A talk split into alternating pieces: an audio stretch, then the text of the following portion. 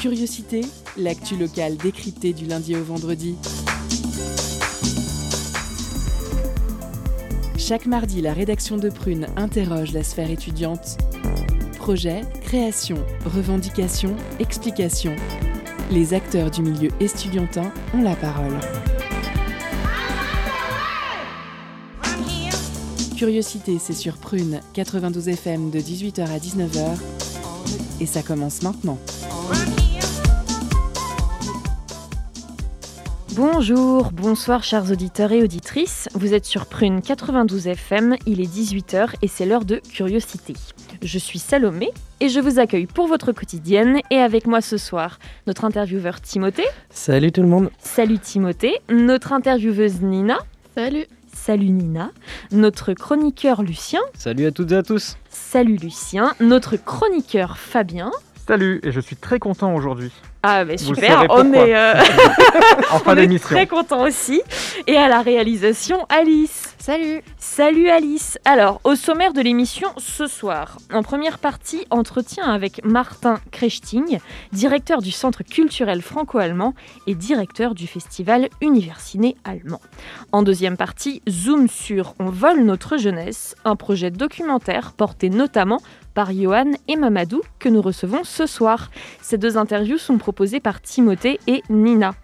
Il y a aussi des chroniques, euh, sport avec Lucien et cinéma avec Fabien.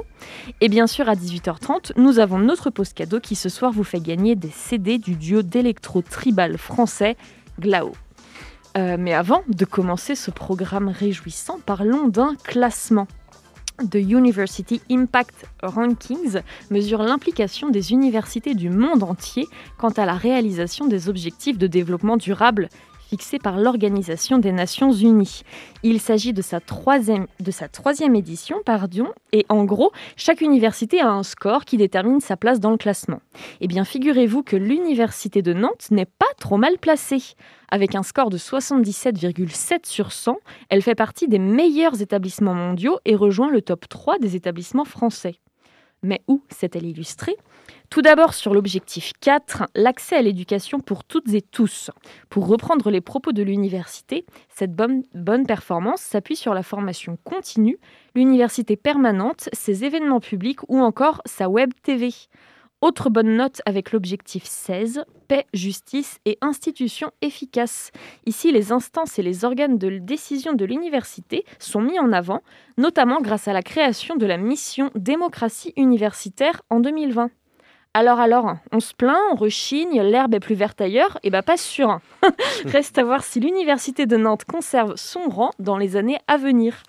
Et après un classement, Parlons d'un festival et de relations franco-allemandes. C'est maintenant l'heure de l'entretien avec Martin Krechting. Euh, une interview de Timothée, c'est tout de suite. Culture, questions sociales et politiques, environnement, vie associative. On en parle maintenant dans l'entretien de curiosité. Bonsoir à toutes et à tous. Ce soir, nous parlons cinéma et pas n'importe lequel, celui de nos amis outre-Rhin, les Allemands. Et oui, Universiné conclut cette année spéciale par le cinéma germanique. Euh, pour l'occasion, vous pourrez découvrir ou redécouvrir quelques-uns des films qui ont marqué ce festival, puisque cette année marque leurs 25 ans d'existence. Et oui, le festival du film allemand à Nantes ne date pas d'Universiné, mais a été créé en 1996 par le Centre culturel franco-allemand de Nantes. Une, édition spéciale tant par le Covid que par la célébration de la longévité de ce festival. Vous pourrez retrouver ces films sur la plateforme Festival Scope. Euh, cela vous coûtera 3 euros par film et visionnable pendant 5 jours après l'achat. Et pour parler de cette édition, nous recevons ce soir Martin Krechting, euh, donc directeur du festival d'Univers- Universiné allemand. Pardon.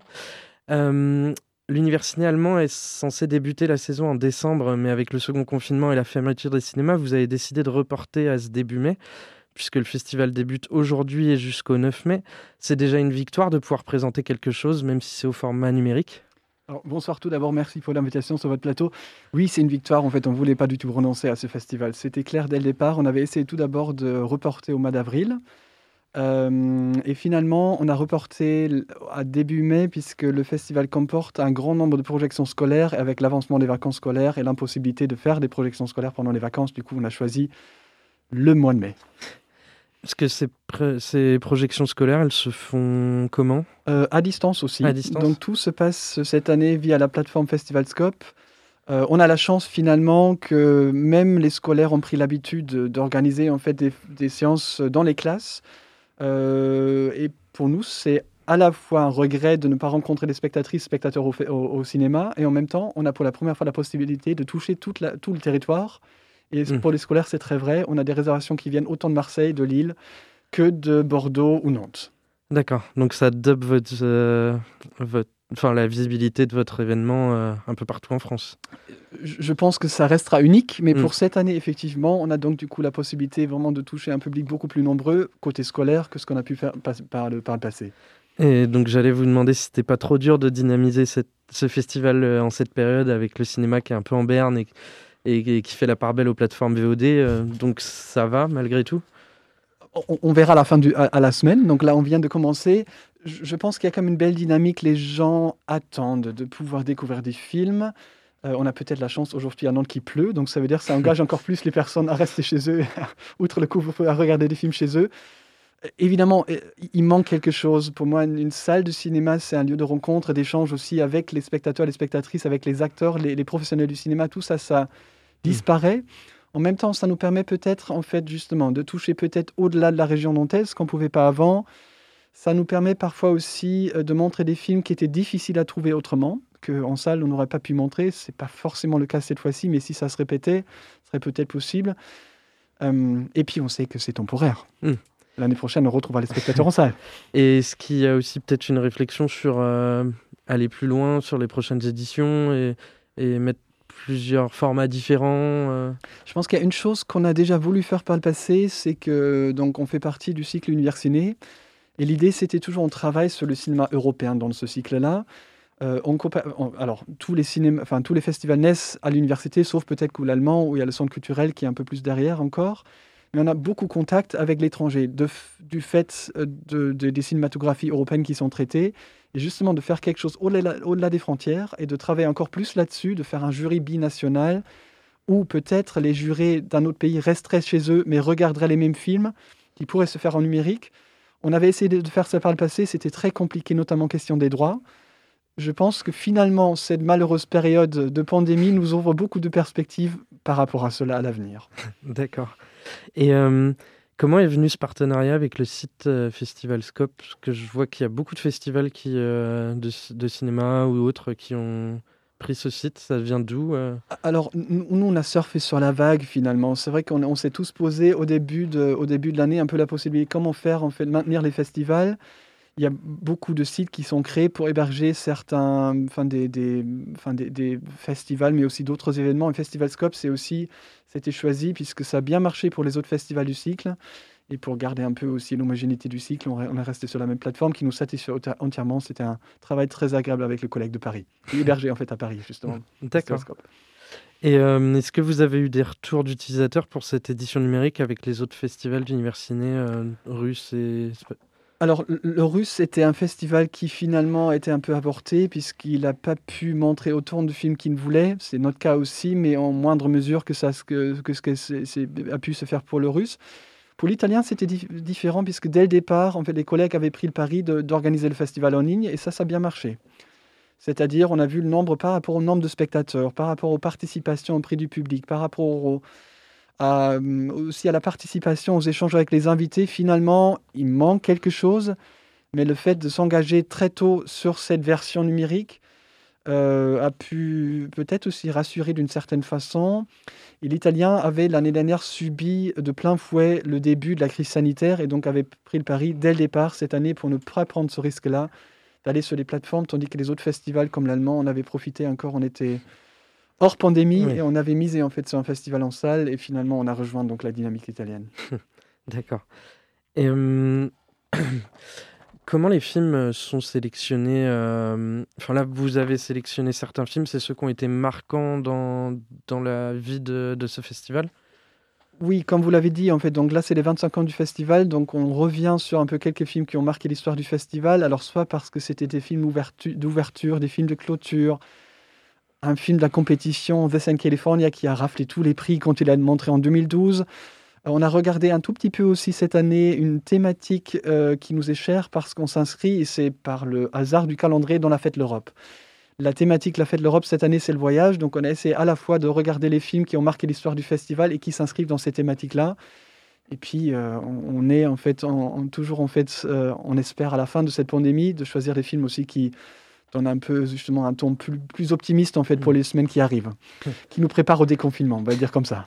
Et euh, j'allais justement vous demander, les vous avez des thématiques donc pour chaque, chaque année où ça répond à l'actualité ou il y a des logiques un peu différentes euh. Il y a des logiques plutôt différentes chaque année. On, est sans... Alors, on travaille beaucoup sur les, sur les nouvelles sorties outre-Rhin. Ça veut dire qu'il y a parfois des thématiques qui se dégagent. On a parfois des thématiques qu'on va sélectionner par rapport à un anniversaire.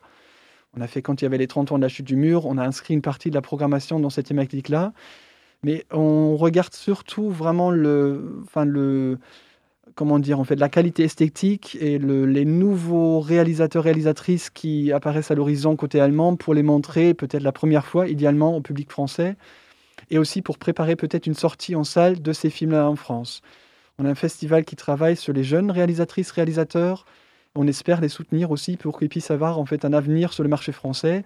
Mmh. Et le marché français est d'autant plus dur cette année, on le sait, avec autant de films en attente donc euh, on n'a pas pu les présenter là, mais pour la sélection, si on peut encore la montrer en salle, pour la compétition, c'est toujours la même dynamique, c'est-à-dire vraiment de montrer de jeunes réalisatrices, réalisateurs hmm.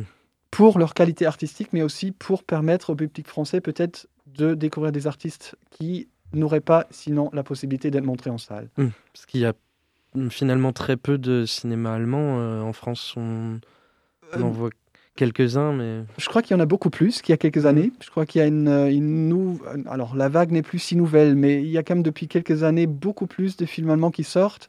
Mais quand on compare ça avec les films italiens ou espagnols qui sortent, forcément, il y en a toujours moins. Mm. Mais justement, c'est pour ça qu'il y a le festival, pour permettre de découvrir tout ce qui existe outre-Rhin et peut-être se faire une idée de ce que c'est que ce festival et de cette cinématographie, et pour la présenter aussi en antenne nantaise. Mm.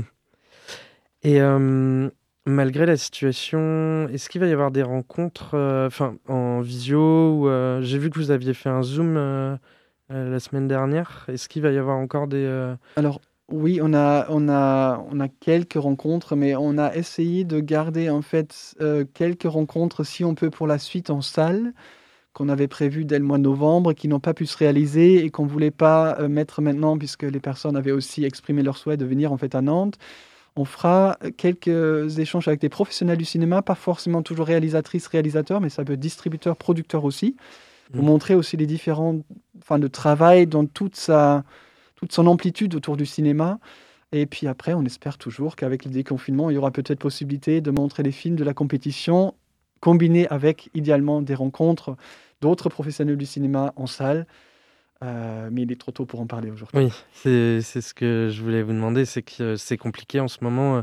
Donc il y a le déconfinement, peut-être que vous allez pouvoir le faire en format du coup de concours avec des nouveaux films, mais il y a beaucoup de choses qui, qui, euh, qui se pressent. Euh, enfin, il y a énormément de films qui, qui doivent sortir et d'autres festivals. Ça...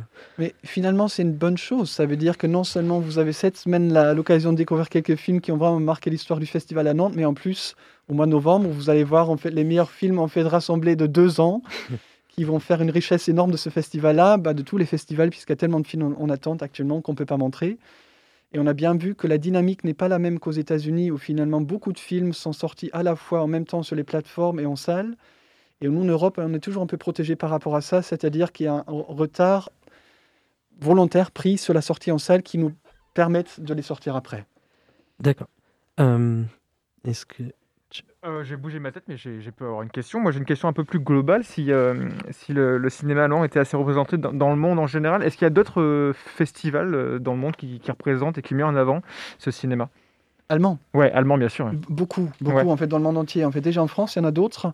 nous, on se sert, par exemple, chaque année, un grand festival du cinéma allemand à Paris au mois d'octobre, qui était donc toujours un peu le festival qui préfigure celui de Nantes. Et nous, on on, peut y entrer en contact avec les professionnels, avec les distributeurs pour montrer des films ensuite. Il y a d'autres festivals ici dans la région même à La Roche, il y a un festival et puis il y a des grands festivals à Rio, en fait à Tokyo, à Los Angeles, en fait dans, des métropoles dans le monde entier. Euh, ces festivals sont des festivals un peu comme le bureau du cinéma français à l'étranger, sont, sont, soutenus par German Films, qui l'institution qui soutient le, film allemand à l'étranger. Et euh, nous, par rapport à tout cela, on reste un petit festival. Si on regarde les grands euh, collègues à Tokyo puis à Rio, on apporte nos pierres à l'édifice, mais voilà, ça reste une petite pierre. Moi, j'avais une question aussi à propos de la sélection de vos films. Est-ce que euh, vous faites en sorte qu'il y ait une diversité pour que ça touche un peu tout public, euh, les jeunes, euh, les plus vieux Alors, de toute façon, on est aujourd'hui, je suis chez vous, on fait une radio étudiante, donc on essaie de viser notamment les, les, les, étudiants beaucoup. Parce que l'idée de tout ce cycle est aussi de montrer des films toujours en français, sous enfin en langue originale sous-titré français, pour déjà en fait sensibiliser en fait les, étudiants en fait à regarder des films en langue étrangère. Et puis une autre chose, c'est aussi qu'on travaille beaucoup, par exemple, avec les étudiants qui sont euh, acteurs, actrices en fait de ce festival en tant que bénévoles, alors quand il a lieu en salle, en tant que service civique pour l'organiser. Et puis évidemment, on regarde pour les genres d'avoir vraiment tous les genres, donc que ce soit des thrillers, des drames, en fait, des longs métrages, des documentaires, pour que chacun puisse y trouver sa, sa place. Et j'ai peut-être une dernière question un peu pratique euh, pour ceux qui voudraient justement aller voir les films. Du coup, ça se passe comment? J'ai dit qu'il fallait payer 3 euros, mais euh, est-ce qu'il y a d'autres choses euh, sur le temps de visionnage si on commence le film en manière de location? Oui, tout à fait. Alors, vous l'avez bien dit, donc vous allez sur Festival Scope. Festival Scope, actuellement, le festival est parmi les premiers sur leur page, puisqu'il a lieu actuellement. Euh, vous cliquez sur le festival, tout la sélection des films s'affiche et sur chaque individuel, quand on clique dessus, on a le prix qui s'affiche 3 euros. Il faut créer un compte gratuit chez Festival Scope si on l'a pas. Et après, le film euh, peut être vu alors pendant 5 jours. Si vous l'avez pas encore cliqué sur Play, si vous avez cliqué sur Play, il vous reste 30 heures pour le découper par exemple en deux parties. D'accord. Eh bien, merci beaucoup euh, d'être venu répondre à nos questions et et de présenter ce festival. Merci pour votre invitation. Juste une petite dernière avant, euh, avant la suite. Vous avez vos films préférés? Ah, C'est toujours difficile pour un directeur de festival quel est le film préféré, parce qu'évidemment tous les films sont des films préférés. Je, alors bon, je vous le dévoile puisque j'ai longtemps vécu à Berlin, donc j'ai un petit penchant peut-être pour le film Cléo, tout simplement parce qu'il donne à voir en fait cette belle ville de Berlin qui me plaît beaucoup qu'il est visiblement, enfin, il est très surprenant par rapport en fait à la construction visuelle du film, très drôle aussi. Euh, et que j'aime les chasses au trésor. Superbe, super résumé. Et eh ben merci beaucoup Martin Krechting, merci d'être venu répondre à nos questions et merci Timothée pour cette interview et on se retrouve tout de suite après une pause musicale.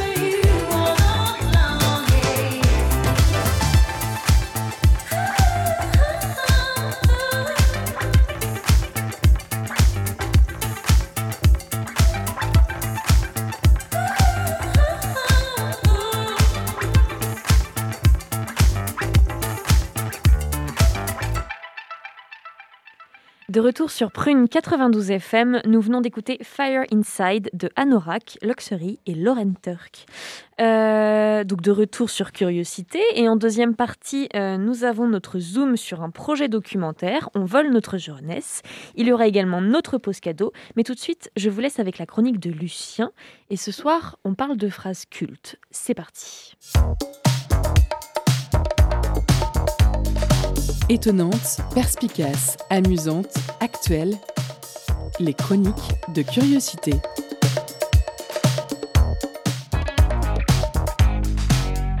Salut à toutes et à tous, j'espère que vous allez bien. Alors avant de commencer cette chronique, je voulais juste vous expliquer pourquoi je fais des chroniques un peu qui mêlent sport et humour.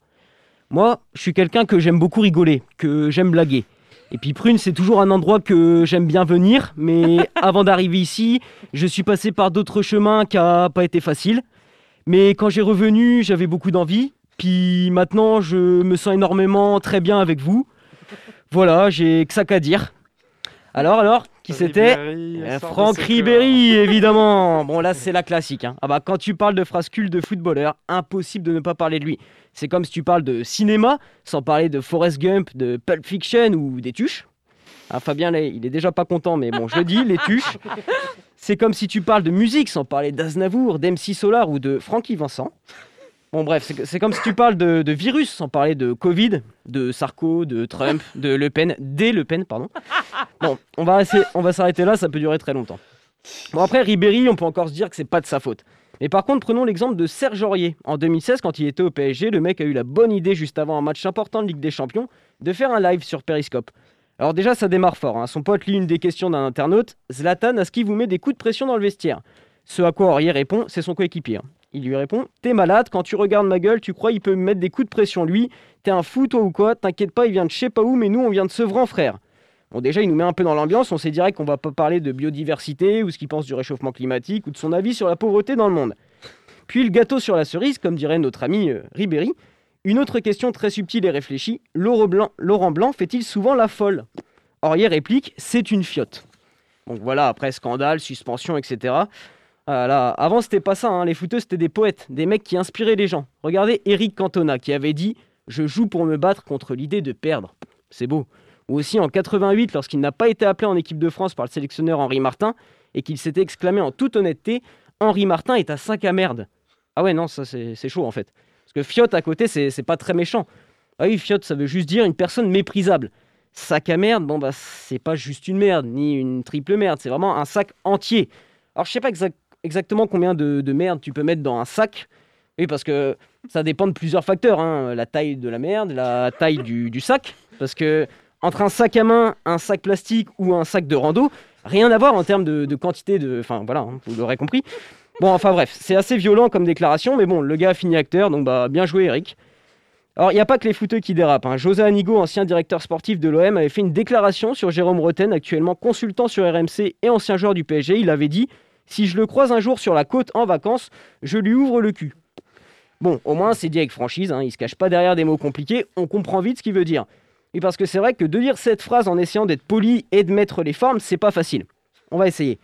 Monsieur Roten, si un jour j'ai l'opportunité de le rencontrer dans l'extrémité sud de notre territoire, lorsque mon emploi du temps me permet de profiter de moments relaxants, je me verrai dans l'obligation de poser mes mains sur son postérieur avant de le lui écarter, de façon à ce que son anus devienne apparent. Bon, c'est quand même moins impactant, hein, c'est un peu long en plus. Donc dans le genre compliqué, par contre, il y a notre ami Thierry Henry, le meilleur buteur de l'histoire de l'équipe de France. Dans une interview réalisée sur Canal+, il répond à une question du journaliste Olivier Dacour, qui lui demande s'il pense qu'il a manqué de temps pour faire ses preuves en tant qu'entraîneur à l'AS Monaco. Donc il aurait juste pu répondre tout simplement oui ou non, mais il a préféré lui dire, écoutez bien, le temps c'est un truc qu'on n'a pas, même le temps n'a pas le temps pour le temps, le temps ne s'arrête pas, là j'arrête ma montre mais pas le temps, le temps continue, j'ai arrêté le temps de ma montre mais pas le temps, le temps n'a pas de temps mais il faut du temps.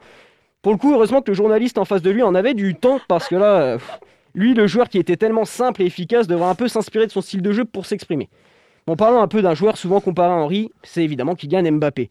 Alors lui, sur le terrain, il est extraordinaire, et devant les médias, il est parfait. C'est un enfoiré. Mais non, pas un enfoiré, euh, genre un enfoiré coluche, resto du cœur, enfin, vous voyez le truc. Moi, je trouve que c'est la classe. Ils se sont dit, il y a un gamin d'eau au foot qui s'exprime bien, et ben on va le prendre dans la troupe. Puis après, j'ai vu qu'il y avait aussi Didier Deschamps. Bon, j'ai rien contre Didier Deschamps, hein, mais bon, niveau fluidité dans le discours, il y a mieux, quoi. Enfin, annoncer une liste, de joueurs, ça va, mais chanter... euh. Alors, on va finir, on va parler du king, du boss, du maître des punchlines, Zlatan Ibrahimovic. Admiré. Je n'ai pas besoin d'un ballon d'or pour savoir que je suis le meilleur. Ou encore, je suis le nord, je suis le sud, je suis l'est et je suis l'ouest, je suis Zlatan Ibrahimovic. Pour finir, je suis arrivé comme un roi, je pars comme une légende. Du grand art. D'ailleurs, il va jouer dans le prochain film de Guillaume Canet, Astérix et Obélix, dans le rôle d'antivirus. Tu vois, Fabien, entre le sport et le cinéma, finalement, il n'y a qu'un pas. Merci à tous. Merci beaucoup, Lucien, pour cette chronique. Euh, je rappelle donc qu'en deuxième partie, nous aurons la chronique de Fabien, hein, toujours euh, lien sport-cinéma, on n'oublie pas, ainsi que le zoom, sur le projet documentaire On vole notre jeunesse. Mais d'abord, je vous propose de faire une pause cadeau. Concerts, spectacles, cinéma. Tout de suite, Prune comble ta soif de culture avec la pause cadeau. Ce soir, Prune vous fait gagner des CD du duo d'électro-tribal français Glao. L'album intitulé Flow est hypnotique, subtil et mélange savamment électronique, accords de guitare, voix, percussion dans un tout énigmatique. Pour remporter euh, le CD, envoyez-nous le mot tourbillon en message direct sur l'Instagram de Radio Prune et soyez le plus rapide. On vous laisse en musique avec le titre Conquête.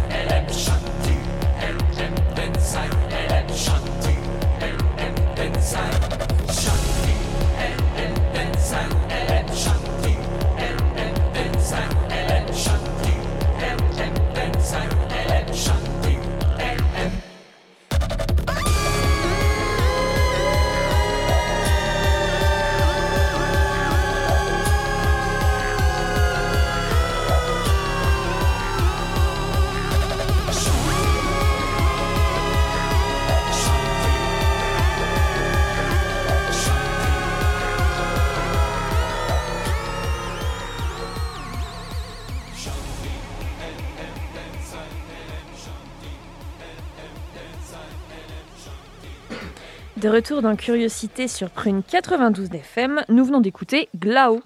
Et tout de suite, il est l'heure du zoom sur un projet documentaire. Ce soir, nous parlons de On vole notre jeunesse avec Johan et Mamadou, une interview de Nina. C'est parti.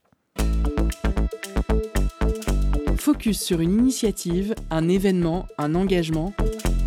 C'est le zoom de la rédaction.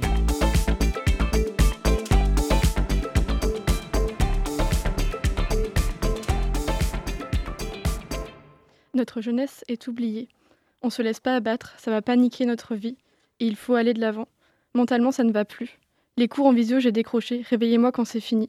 Ce sont quelques-unes des citations récoltées auprès des jeunes habitants du quartier de Malakoff de Nantes, dans le cadre du projet On vole notre jeunesse.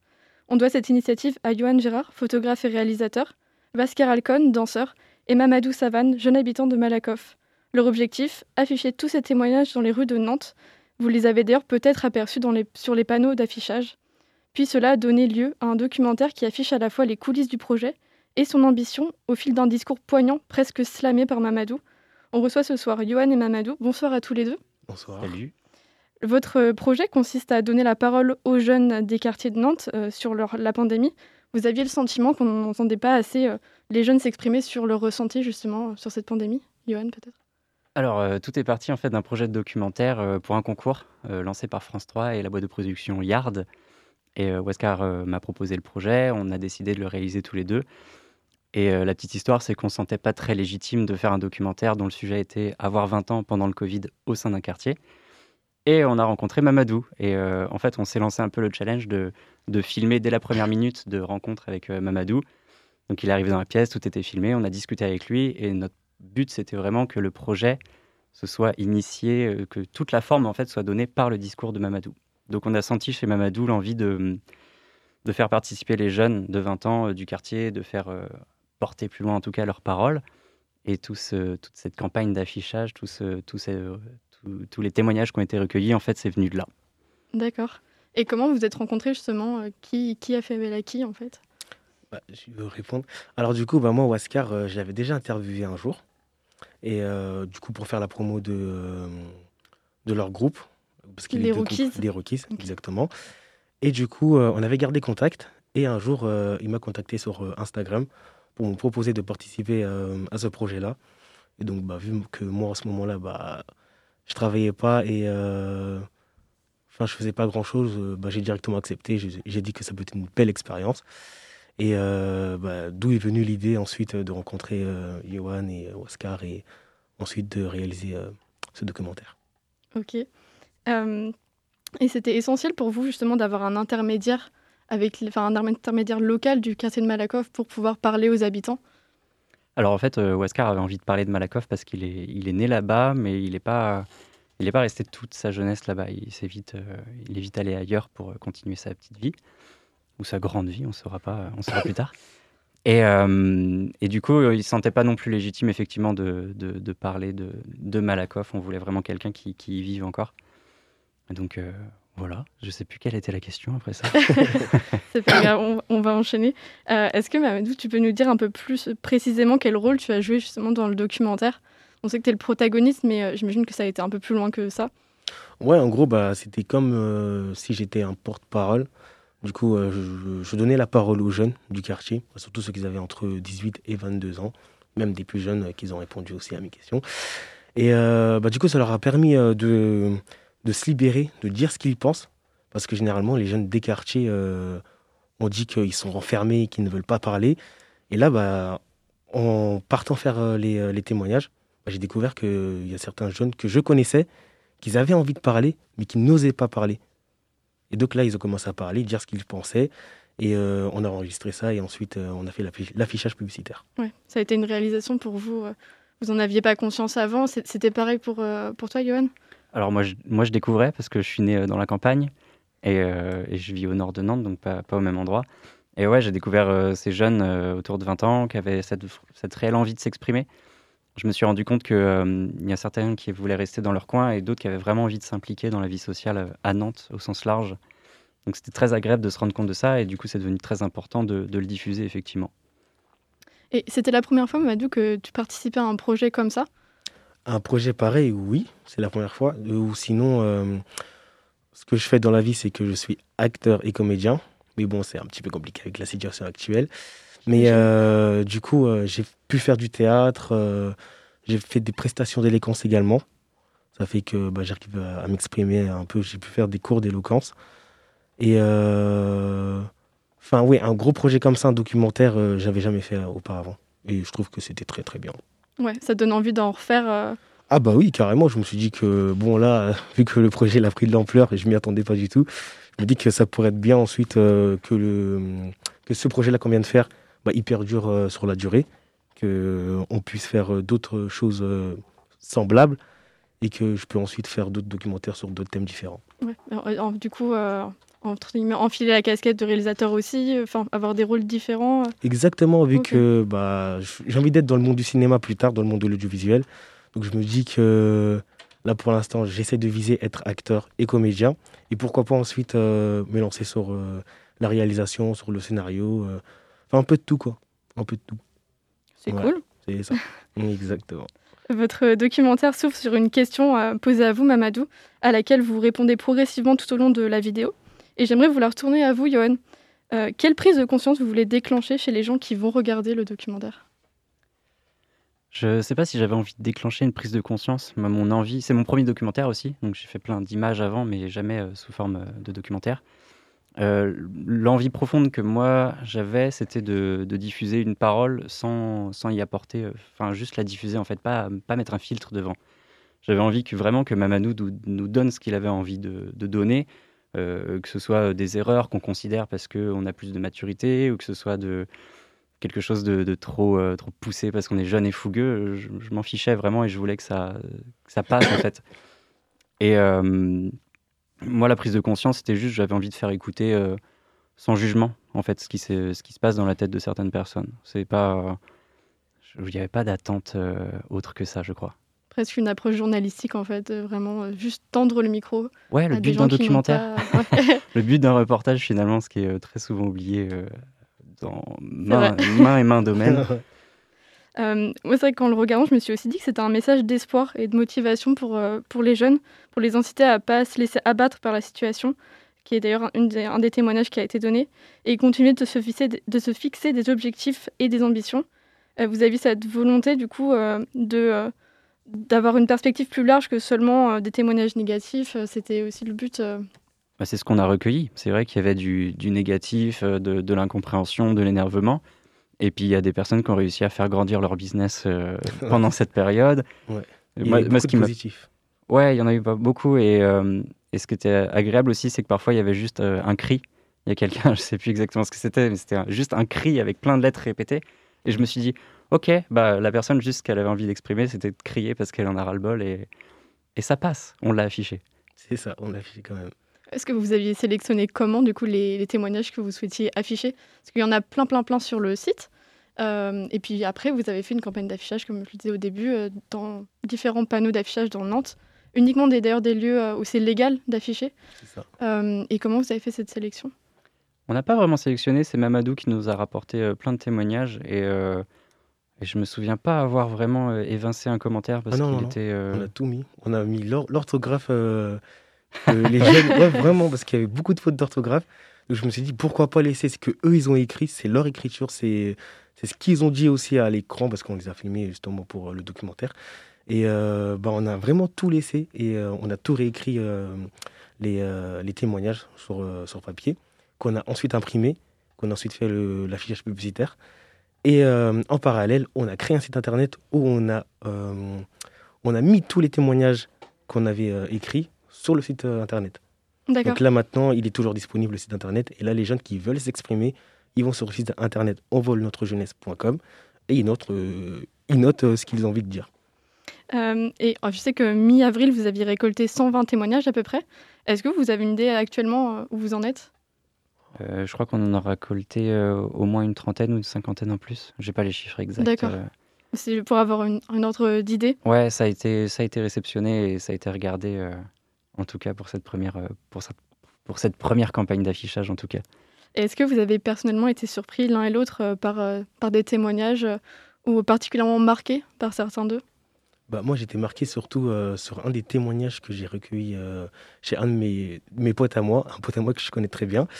Euh, c'est quand, c'est quand il a dit que c'est pas la faute du gouvernement, que le gouvernement, ils font ce qu'ils peuvent et que faut pas toujours s'abattre sur eux et que on peut, on peut s'en sortir, quoi. C'est pas, c'est pas toujours la faute du gouvernement. Faut se dire que eux aussi, ils font le mieux qu'ils peuvent, quoi. Enfin, on est tous dans la même, dans la même sauce. Donc on ne sait pas comment on peut s'en sortir. Et eux, ils vont pas nous apporter une solution du jour au lendemain. Ça vient au fur et à mesure du temps. D'accord. Et toi, Johan? Euh, À peu près pareil, la même chose. Effectivement, j'étais euh, agréablement, agréablement surpris que qu'on fasse pas porter le chapeau forcément à quelqu'un en particulier et que on est tous dans cette même euh, sauce. Qui, pour moi, c'est pas une sauce que je mangerais, mais euh, si vous voyez ce que je veux dire. Donc aussi un message de, de, tolérance. plusieurs témoignages que vous avez récoltés sont en fait des questions dont celle-ci. Pourquoi ne, pas avoir pourquoi ne pas apprendre à vivre avec le virus au lieu de nous enlever notre liberté? Est-ce que c'est ce que vous avez essayé de faire à travers ce projet Vivre avec le virus? Ne pas vous laisser freiner dans vos ambitions, Johan alors moi, il m'a jamais freiné. j'ai vraiment très bien vécu le premier confinement. Je me suis dit yes, je suis chez moi tout seul. Euh, je vais pouvoir lire des bouquins, avancer sur moi, grandir. Et puis euh, J'aime bien avoir cette remise en question constante, donc euh, être chez moi et devoir réimaginer toute ma vie, c'était pas un problème pour moi, c'était très cool. Donc, euh, pardon, il y a eu un signe de.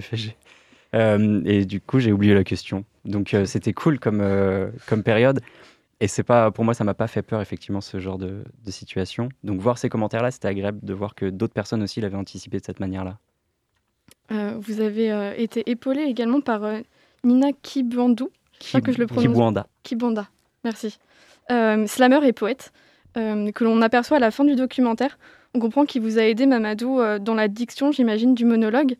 et d'ailleurs, cette performance était vraiment juste et poignante. Est-ce que ça a été beaucoup de travail pour y arriver?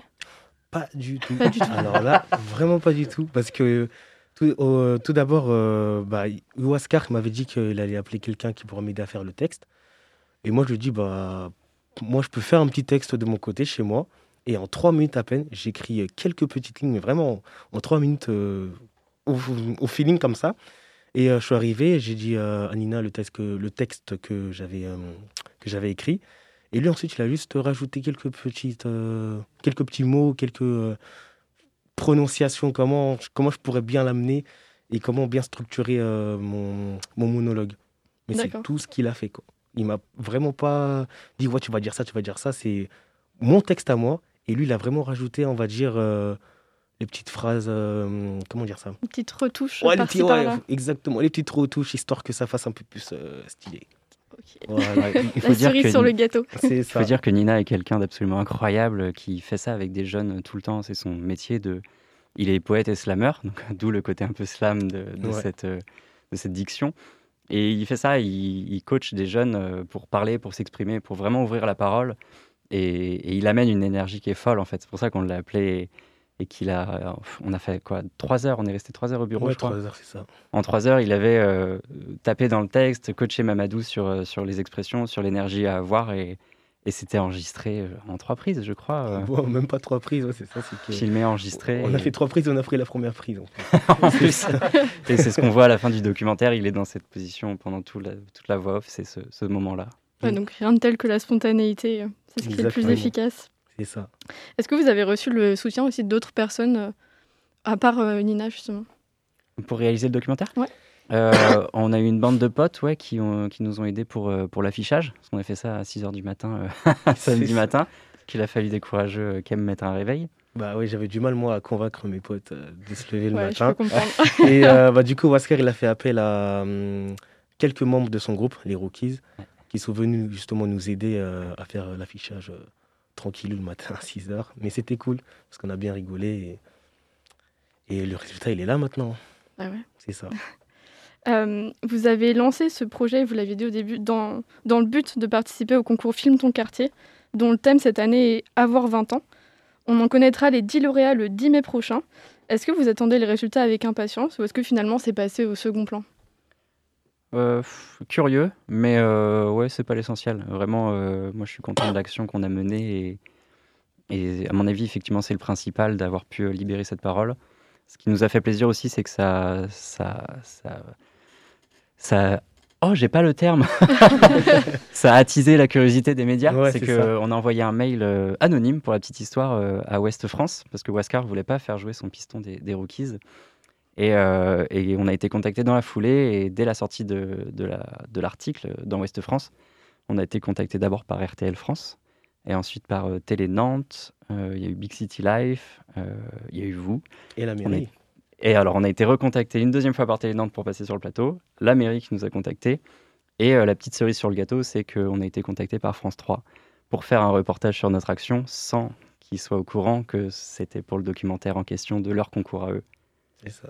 Donc ça, c'est un peu la consécration quand même. Ouais. On était Ouais, un peu clair. contents. Donc maintenant, je me dis vraiment que le concours, euh, enfin, si qu'on le gagne ou qu'on le gagne pas, enfin, pour moi, j'ai gagné quoi. Clairement. pour moi, on va dire que là, ce que je viens de faire, pourtant je ne savais pas, j'ai fait ça pour délirer, pour rigoler, euh, parce que j'avais rien à faire. Et je me dis que enfin, c'est top que les médias s'intéressent à ce que j'ai fait avec les gars. Et euh, que voilà, quoi, que on peut réussir quand même, quoi. Ouais, c'est une belle victoire. C'est ça. Ouais, c'est une première victoire, c'est super. Euh, Merci beaucoup, Mamadou Savane. Merci, Johan Gérard, d'avoir- d'être venu euh, nous présenter votre beau projet donc, qui s'appelle On vole notre jeunesse. Merci Pour voir vous. le documentaire et soumettre euh, votre témoignage, ça se passe sur le site onvolenotrejeunesse.com C'est ça. et on croise les doigts quand même pour que votre projet soit sélectionné parmi les lauréats du concours Filme ton quartier. Et puis du coup, je me permets de refaire un gros bisou à Waskar, euh, qui est en Bolivie en ce moment euh, et qui est pas avec nous. Et qui On nous a, un peu. Big up, big up, big participé. Eh bien, merci encore une fois, Johan et Mamadou. Merci d'être venus répondre à nos questions. et Merci Nina, pour cette interview. Euh, ne quittez pas, car tout de suite, il y a la chronique de Fabien. Mais d'abord, un appel, que dis-je, une supplique, mais surtout une pause musicale. Je reviens te chercher. Je savais tu m'attendais. Je savais que l'on ne pourrait se passer l'un, l'un de l'autre longtemps. Je reviens te chercher. Ben, tu vois, j'ai pas trop changé. Et je vois que de ton côté, tu as bien traversé le temps. Tous les deux, on s'est fait la guerre.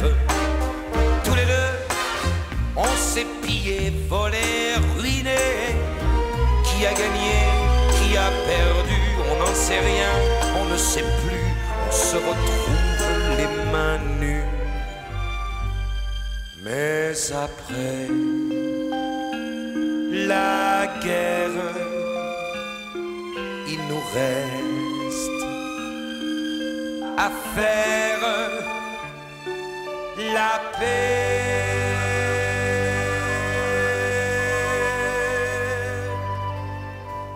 Je reviens te chercher, tremblant comme un jeune marié,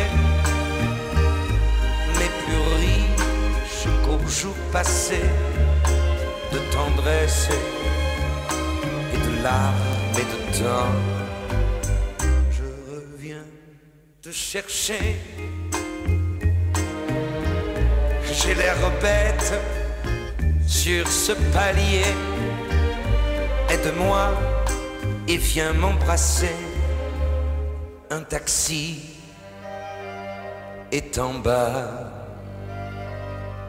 qui attend. Je reviens te chercher.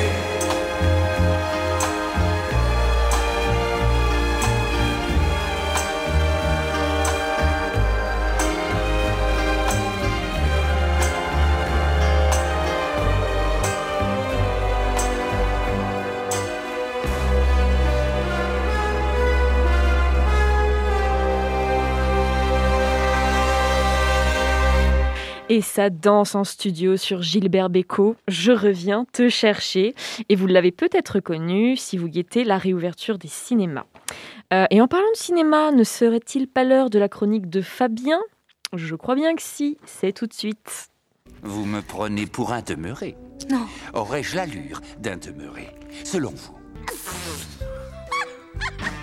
Vous en avez marre de passer pour un blaireau dès que les gens se mettent à parler cinéma? Vous voulez briller en société? Alors la chronique Curiosiné de Fabien est faite pour vous. Eh bien, bonsoir à tous. Euh, Est-ce que ça va l'équipe? Vous allez bien?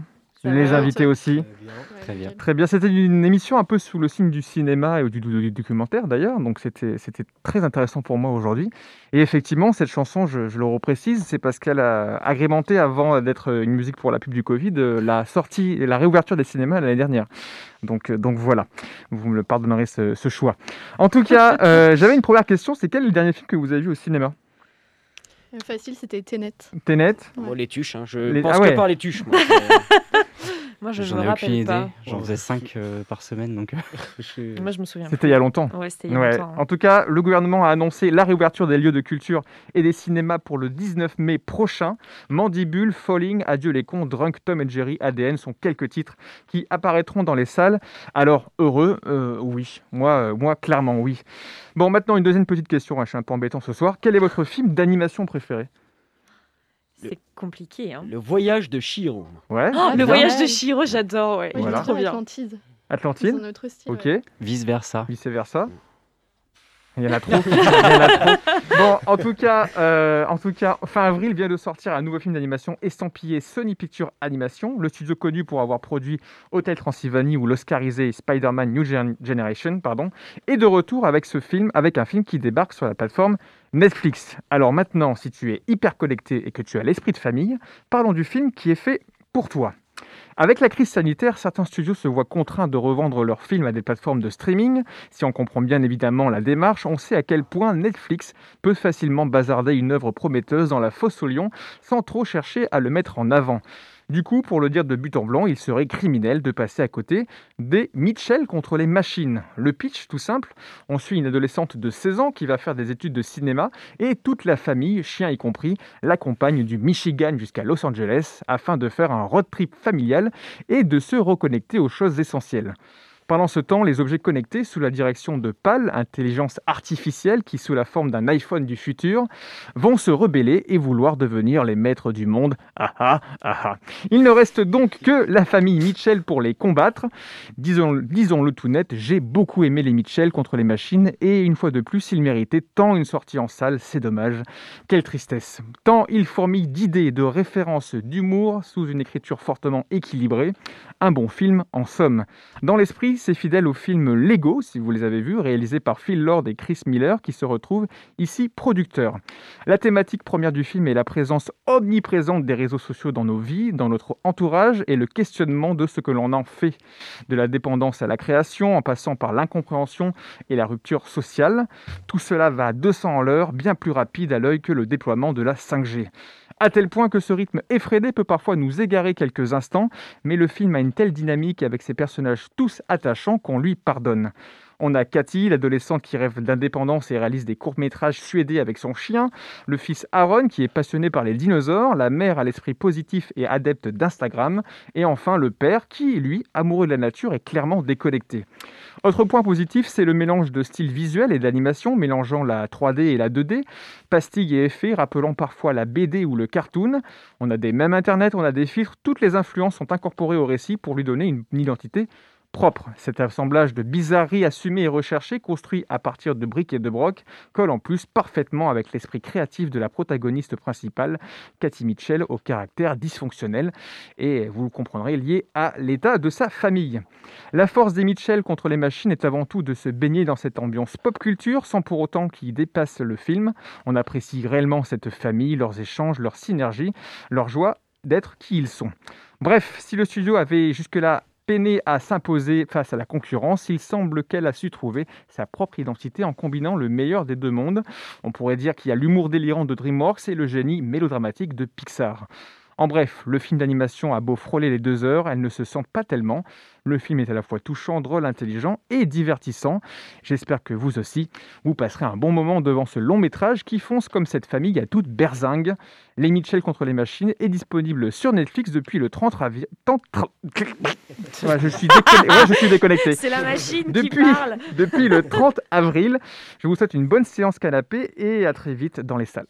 Et, et merci beaucoup Fabien pour cette chronique et sur cette belle recommandation, on va terminer l'émission. Euh, je vais remercier nos invités du jour, Martin Krechting, Johan et Mamadou. Euh, merci à toute l'équipe, Timothée, Nina, Fabien, Lucien et Alice. Merci à vous, bien sûr, chères auditrices et auditeurs, de nous avoir écoutés nous avoir écoutés. Moi aussi, je bug la machine. Vous retrouvez Curiosité dès demain à 18h. Quant à nous, on se retrouve mardi prochain. Pour combler cette attente, vous pouvez réécouter toutes nos émissions en podcast et euh, sur le site de Prune, pardon, www.prune.net Juste après nous, c'est Moog. Alors restez sur Prune et je vous dis à la prochaine.